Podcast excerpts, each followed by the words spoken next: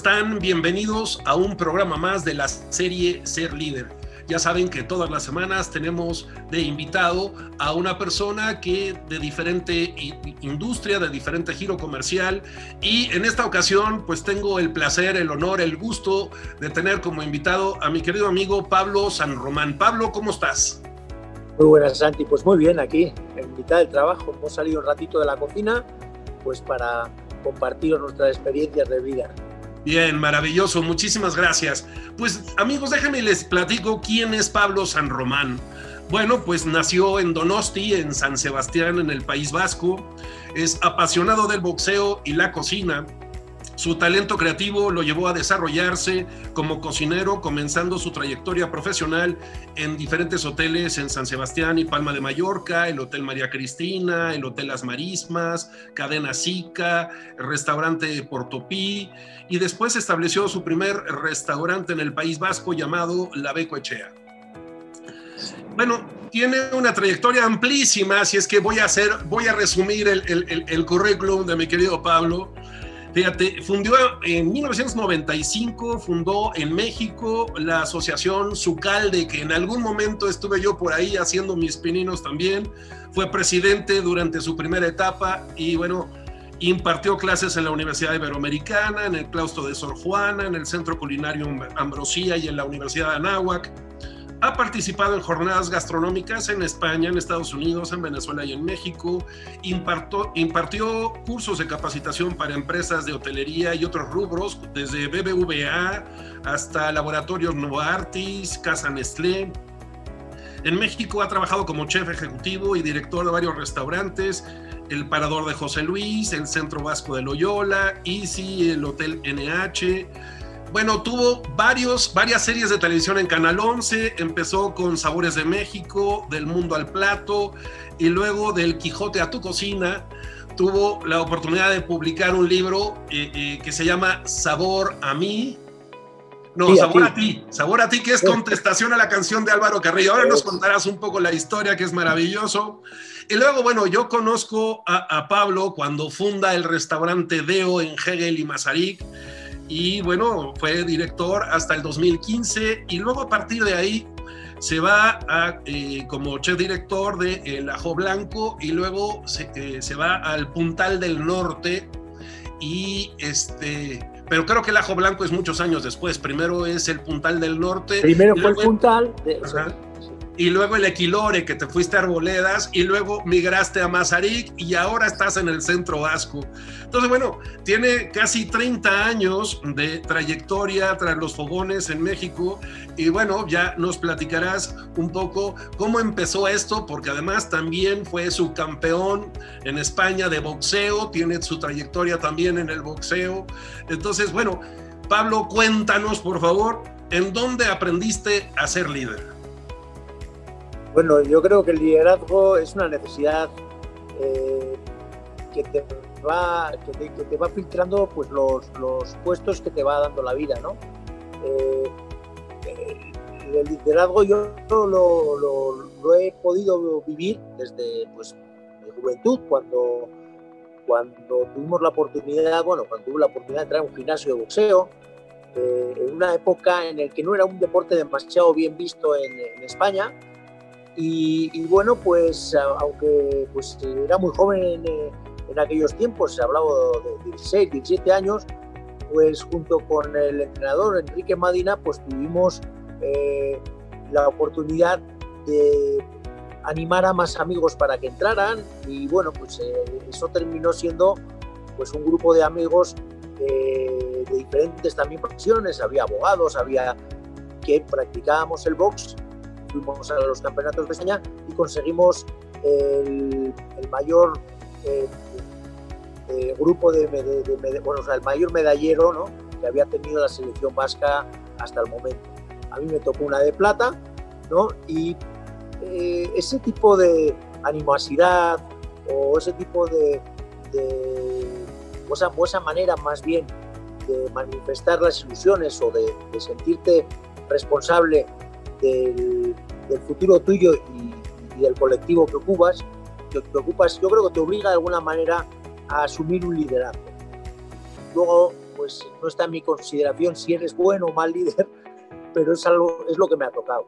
Y luego, bueno, llegando aquí a México, el dedicarte a la cocina eh, y llevar diferentes restaurantes, pues también te lleva a, buscar, a buscar no, a, necesitar eh, tener una figura de liderazgo respecto a las otras personas, porque tú asumes que el, motor de, esos, estos negocios, que son pues, de, entrega total, pues está en la cocina.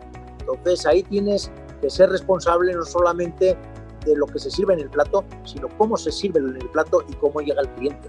Así que si tú realmente eh, quieres eh, que se represente eh, tu expertise o lo que tú quieres que, ocurra realmente al final de la cadena, pues tienes que asumir un liderazgo, como cabe duda.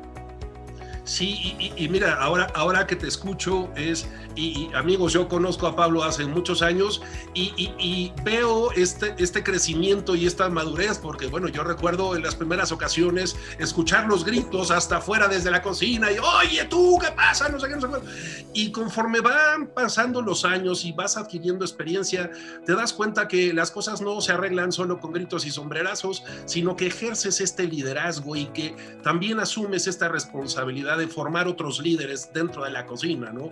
A la gente que te ayuda y la gente que está encargada ahí, ¿no? Claro, es que de, hecho yo creo que es un aprendizaje. Eh, la, la, pasión y el, igual la falta de, profesionalidad final, pues te lleva a momentos de, explosión que cuando tú ya vas teniendo pues una experiencia que te puede, pueda dar una calma, te permite eh, solucionar esos problemas o esas broncas de una forma mucho más pacífica y mucho más eh, efectiva, ¿no? al, final, trabajamos con personas y, la conclusión a la que he llegado desde hace unos cuantos años, hablo desde eh, terminando el, el DEO, que igual fue la primera gran responsabilidad que tuve a nivel de equipos grandes y un lugar que funcionaba con, mucho, con mucha aceptación del público, afortunadamente. Al principio igual sí que tú me conociste, ¿no? Pues era, era muy explosivo. Y luego te das cuenta de que realmente eh, lo que compensa hacer los equipos funcionen. Para que los equipos funcionen lo que tienes que hacer es delegar esa, esa energía del liderazgo en otras personas. Es decir, tener y reconocer un buen jefe de cocina, como, puedo tener, como podemos tener ahora en el Puntal del Norte, en, las manos de, Rodrigo Reyes, eh, y un buen jefe de sala, como es Julián, que ellos van a hacer ese tándem para que uno no tenga que estar tan pegado a la, responsabilidad y no, te pases tan malos ratos, que en definitiva pues es lo que ocurre, ¿no? O sea, el liderazgo no tiene por qué ser eh, como tú dices, una, un suplicio, sino más bien si hay, si hay realmente un dominio puede ser una, suma de satisfacciones. Y, mira, eh, eh, Pablo, tenemos muchos amigos en común y a muchos de ellos los conocí por ti, lo cual agradezco. Y, hablábamos antes de, empezar el programa de esta eh, eh, enorme generación, esta gran generación de chefs vascos que vinieron a México y, que se formaron, eh, muchos de ellos que se formaron en el País Vasco Juancho Sánchez, Bruno Teiza, Miquel Alonso, y bueno, pues aunque es canario, eh, eh, eh, Pedrito Martín, en fin, toda, toda una, una camada de, chefs vascos que vinieron a México y que hicieron una enorme diferencia y que nos le mostraron al mundo este estilo de cocina tan peculiar y, por supuesto que se les considera líderes en, en el ámbito de la cocina y son reconocidos y algunos con estrellas Michelin y ya sabes, aparecen en, las listas de los grandes cocineros del mundo. Cuéntame, ¿cómo fue esa, esa relación con ellos y, cómo ha sido esta? Porque en algún momento son colaboradores, en, alguna, en, algún momento son competidores, pero siempre existe esta camaradería y este, este, e, e, en el ámbito del liderazgo creo que eso es importantísimo, ¿no? Claro que sí. El tema, el tema eh, que se dio en todas estas coincidencias afortunadas, pues fue el darnos cuenta de que una, uno de nuestros motivos, eh, estando en México, era el, defender y de alguna forma preservar una identidad gastronómica. En, España, en el, contexto, en el contexto de España, sabes que en los años 70 más o menos hubo una primera revolución gastronómica, por decirlo de una manera, que fue con, con otros, los primeros líderes de la gastronomía española, que formaron la nueva cocina vasca. Todo ese grupo de Juan María Arzac, que abandonados de alguna forma con, Luis Irizar, pues eh, hicieron todo un movimiento gastronómico en, los que, en el que pues los chefs, la figura del chef se hacía importante, más que importante, se hacía eh, este, indispensable para un buen restaurante. ¿no? Eso eh, va permeando en el resto de, España y, y, bueno, la siguiente revolución se dio más bien en Cataluña, pero todos estos movimientos de última hora y tendencias al fin y al cabo lo que han hecho crear eh, una gastronomía española de primer orden. En los tiempos de los que estamos hablando, estamos hablando ya de, tantos años, 25, 27, yo, yo, llevo ya 28 años en México, entonces nos, encontramos con, una consecuencia del seguimiento a aquellos primeros líderes de la nueva cocina vasca, porque cuando yo llego a Ciudad de México me encuentro con que en gran cantidad de restaurantes españoles, quienes llevaban, quienes los dirigían, eran cocineros del País Vasco. No era extraño porque eso había ocurrido 10 años antes en Madrid también, ¿no? Eh, todo eso eh, va permeando de una, no de un regionalismo, sino de una forma de entender la cocina de una forma más bien cerrada y el, tomar esa, esa iniciativa, ese sentido común, digamos, pues nos lleva a buscar a cada quien su liderazgo con su forma de, de actuar o con su forma, su forma de ser, eh, pero de alguna forma avalados o acompañados por las experiencias de los, compañeros. Y recurrimos a, nuestra, a nuestra identidad gastronómica basada en el País Vasco, pero luego a lo largo del tiempo van llegando obviamente también chavales de otras partes de, España. Llega Pedrito Martín, que él, era de formación totalmente vasca, porque había estado estudiando, había estado trabajando con, con Martín Berasategui, viene con Juan María Arzaca Altezca, luego también no te acordarás también de Javier Otadui, burgalés de, Villarcayo, o sea, y, lo bonito fue que todos nos juntábamos porque realmente, aunque nos llamamos sucalde, sucalde en vasco, tú bien sabes, quiere decir cocina, en lugar del fuego, eh, era un movimiento cultural, no era un movimiento podal, sino un movimiento en el que nosotros ganábamos con el hecho de juntarnos. Y, bueno, pues al final eh, fue una cosa, una experiencia muy afortunada que bueno, lo que ocurre es que cuando cada quien eclosiona en, su realidad, pues tiene muy poco tiempo para atender estos, pues, eh, este tipo de, reuniones más, más concurridas. ¿no? Así que al final se, quedó en nuestro recuerdo la experiencia de Sucalde yo creo que fue muy enriquecedora para todos porque nos ayudó de alguna forma a, llegar de un lugar, a aterrizar en México, descubrir experiencias mexicanas también, porque de ahí eh, también surgió nuestra colaboración con el Festival este, el Saber del Sabor en Oaxaca, con, con Alejandro Ruiz. O sea, fue, fue muy enriquecedor, muy enriquecedor profesionalmente, personalmente y sobre todo para conocer y tener mejores guías de México. ¿no? Así que eh, todo esto fue, fueron recuerdos que para mí pues, forjaron el carácter de muchos y sobre todo nos ayudó a tener en cuenta el, profesionalismo de los que teníamos al lado ¿no? y a respetarnos. Es muy importante ese, ese matiz de respeto para un crecimiento personal.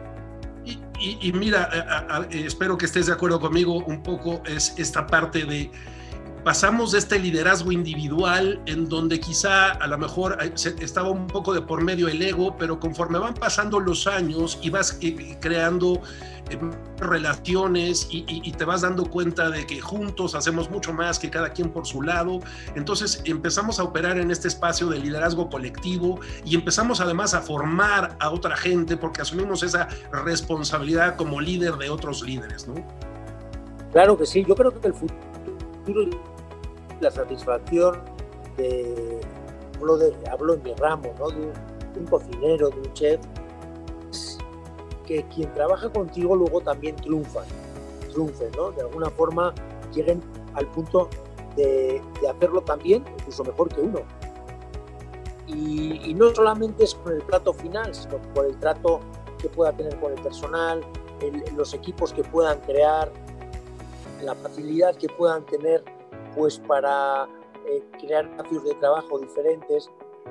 Todo eso es enriquecedor, porque luego sabes lo que ocurre, que uno también se nutre de esas experiencias y vuelves a, o sea, no, no, no, eso no te hace viejo, digamos, ¿no? sino que te da la, la oportunidad de volver a revivir la ilusión por el trabajo. es lo que renovar. Muchas veces eso es, eso es, renovarte, exactamente. En definitiva, como tú has dicho, renovarte. Y, mira, un poco veo tu trayectoria desde el Deo, luego el Puntal, luego el, e, el, Ajo Blanco, el Equilor en Arboledas, luego el Equilor en Mazarik y ahora recientemente, hace un par de meses, el Equilore. A ver, y además preguntarte, ¿Equilore, e, este, Aquelarre o solo Equilore? Bueno, lo de Aquelarre es un medio secreto velado, te, explico. el proyecto Quilore, como tú bien dices, es un proyecto, nómada. Nace en Arboledas, nos ubicamos en Masaryk y llegamos como quien dice a la tierra prometida, ¿no? Llegamos al centro vasco. Entonces, cuando llegamos al centro vasco, en un espacio, que es un espacio que va a tener pues una, eh, a ver, un cariz un poco privado, pues, donde estás tú invitado y es, es, una cosa, es como una sociedad de amigos, ¿no? Como las sociedades del País Vasco. los chocos famosos. no, somos, no, es que queramos exclusivizar, ni mucho menos, sino que va a ser un choco que, va a funcionar con un orden diferente, no es un lugar realmente abierto al, al, público general. Entonces, eh, ese espacio le, le, hemos puesto a Aquelarre Club. ¿Por qué Aquelarre Club? Porque Quilore, como tú bien sabes también, es que nuestra cultura vasca es muy vasta también, pues Equilore hace referencia al Egusquilore, a la flor del sol, que, era una, que, es la flor de un cardo que desde antiguo los vascos ponían encima de las puertas de los caseríos para evitar que entraran los espíritus de la noche. ¿no? Con el secretismo católico, pues los curas explicaban cómo si iba a llegar una, una, una bruja al caserío, pues tenían que contar con la punta de los dedos eh, todos los pistilos, que es algo prácticamente imposible, entonces se les daba el, el amanecer y se tenían que ir. ¿no? Esa era la explicación que nos llegaba. Pero luego, por otro lado, también está el lado secreto del aquelarre. Así que Quilore Aquelarre es un poco como el yin y el yang vasco. Exacto. tiene ese significado de protección, pero también significado de que la gente cercana y la gente que realmente eh, pues con la que podemos contar se pueda reunir ¿no? de una forma responsable o no tan responsable y se pueda juntar en, ese choquito chiquito que, tenemos abajo. Cuéntame una cosa, eh, ya sabes que el tiempo en televisión es rapidísimo, se nos va como el agua, pero bueno, nos quedan un par de minutos. Cuéntame, ¿qué experiencia ves tú en los jóvenes, ahora jóvenes cocineros, jóvenes chefs? ¿Cómo ves esta formación de líderes en la cocina y sobre todo en el ámbito de la cocina vasca tan representativa en México? ¿no? Bueno, yo con mucha ilusión, porque realmente son un reflejo de, del momento en el que nosotros llegamos, ellos vienen nuevos, eh, vienen de, refresco. Por otro lado, pues eh, también estamos nosotros pues, para apoyarles en, todas las situaciones que a nosotros eh, se nos pues, pudimos tropezar. Yo creo que el, tema y la oferta está ahí, pero hay, una cosa que sí te quería comentar al respecto de las nuevas generaciones. Y, sí que me da un poco de miedo el, ver eventualmente cómo hay cierto escrúpulo a, la naturaleza real de lo que es la cocina y la hostelería respecto a horarios, a, situaciones de desgaste físico y, mental, pues por la cantidad de horas que uno mete y las condiciones, pero es que para mí eso es la cocina. Yo creo que eso no va a poder cambiar por más máquinas que nos pongan, porque al fin y al cabo la responsabilidad de hacer las cosas mejor superan eh, el hecho de que podamos tener diferentes facilidades. Obviamente siempre hay que buscar que nuestros colaboradores puedan estar bien, pero creo que el ser líder también eh, tiene, tiene algo de sacrificio, ¿no? Algo de, buscar o sacrificar tiempo tuyo y, y tuyos de vida para, para el bien del resto de la gente. Al final, los que acaban siendo las cabezas de cada restaurante son la gente que tiene esa capacidad de sacrificio y quienes tienen la capacidad de ver cómo hacer mejor las cosas, porque quienes realmente nos van a juzgar van a ser los que se sienten en nuestras mesas. Así que yo animo a todos a que hagan su mejor esfuerzo para dar lo mejor de uno mismo, pues eh, utilizando, digamos, como salvoconducto la gastronomía y hacer que la gente sea un poco más feliz. Sí, y, ahora que te estoy escuchando, Pablo, es esto que hemos hablado, amigos, en algunos otros programas, que es estas jóvenes generaciones de, de, centennials y de millennials que requieren elevar su nivel de tolerancia a la frustración y entender que esto no es un capricho, sino que es una necesidad y que muchas veces eh, eh, mira, a, mí el término sacrificio me parece un poco este, como, como flagelarte y sin embargo es, a ver, si te encanta y si disfrutas lo que haces, pues no te importa si le invertiste 8 horas, 10 horas, 14 horas, porque finalmente no solo estás aprendiendo y hay una evolución, sino creo que eh, para un líder en la cocina, el, mejor premio es, es, el reconocimiento del comensal, el que diga, oye, este plato está extraordinario, o simplemente que no te diga nada, pero que, que con el pan limpie el plato y que diga, y que lo veas y que digas, ah, creo que sí le gustó, ¿no?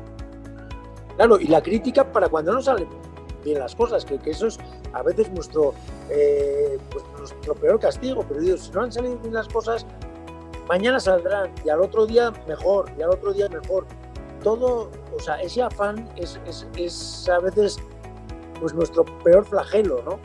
Pero al fin y al cabo, pues eso, que tengamos la capacidad de aguantar todo eso y salir adelante, porque yo creo, como siempre he dicho, la gastronomía afortunadamente es un gran maratón, es una prueba de resistencia y realmente la reválida está en seguir los años y no perder la ilusión de hacer mejor las cosas. Sí, de, acuerdo contigo. Yo tengo la oportunidad de dar algunos cursos, algunos talleres y siempre manejo esta, frase retomando lo que acabas de decir, que es, eh, esta no es una carrera de velocidad, esta es una carrera de obstáculos y de resistencia. Eso es, eso es, definitivamente. Y hay que verlo de esa manera. Yo creo que esa, e, e, esos brincos que tendremos que dar eventualmente eh, nos tienen que ayudar, pues precisamente no solamente llegar al fin, sino a, disfrutar ¿no? de, haber sorteado cada uno de esos peligros. ¿no? El, el, líder que es capaz de, de, sortear todos estos obstáculos ¿no? y, y, al final eh, eh, no perder de vista que vinimos a este mundo a vivir, no a sobrevivir. Eso es, exactamente. Bien. Pablo, muchísimas gracias, te agradezco infinitamente tu participación. Amigos, espero que hayan disfrutado este programa. Ya saben, los esperamos aquí todos los jueves a las 21 horas. Pablo, muchísimas gracias. Pues nada, muchas, muchas gracias, Santiago, y eh, aquí en tu espacio de ser líder. Pues gracias por considerarme de esa manera. Y bueno, pues aquí estoy sí, Equilore Centro Vasco, amigos, no se lo pierdan. una gran experiencia gastronómica. Muchas gracias, Pablo. Muchas gracias. Eh, al contrario, hasta luego. Hasta luego.